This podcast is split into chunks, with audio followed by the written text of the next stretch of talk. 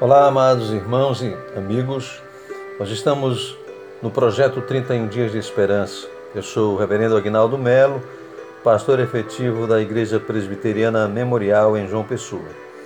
E a meditação de hoje é sobre o tema A esperança se concretiza na história, com base no texto de Lucas, capítulo 2, versos 25 a 32, que diz o seguinte: Havia em Jerusalém um homem chamado Simeão, homem este justo e piedoso, esperava a consolação de Israel.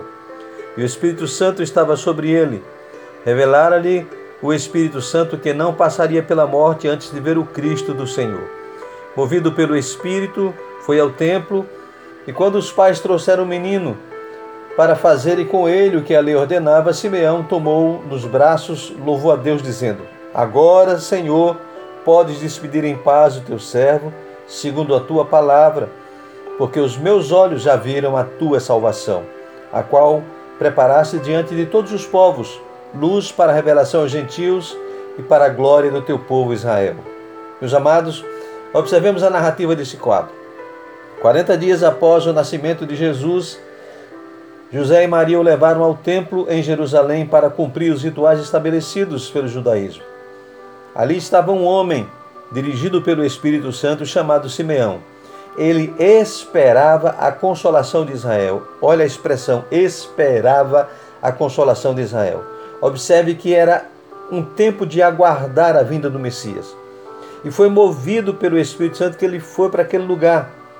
E quando ele chega lá, que a criança é colocada nos seus braços, ele profere uma frase maravilhosa: Os meus olhos viram a tua salvação.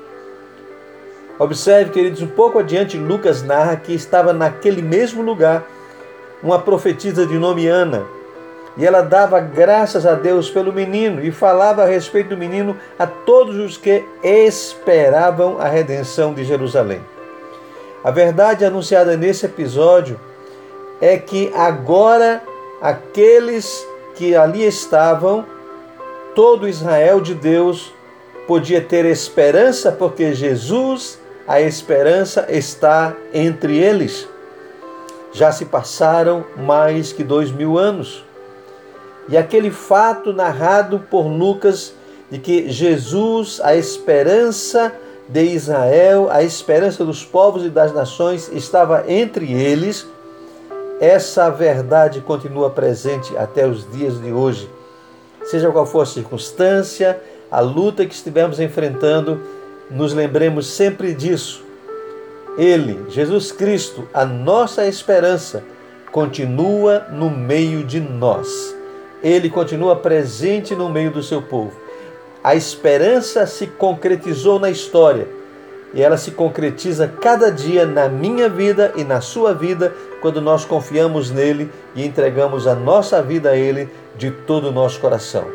A esperança que é Jesus já se concretizou na minha e na sua vida.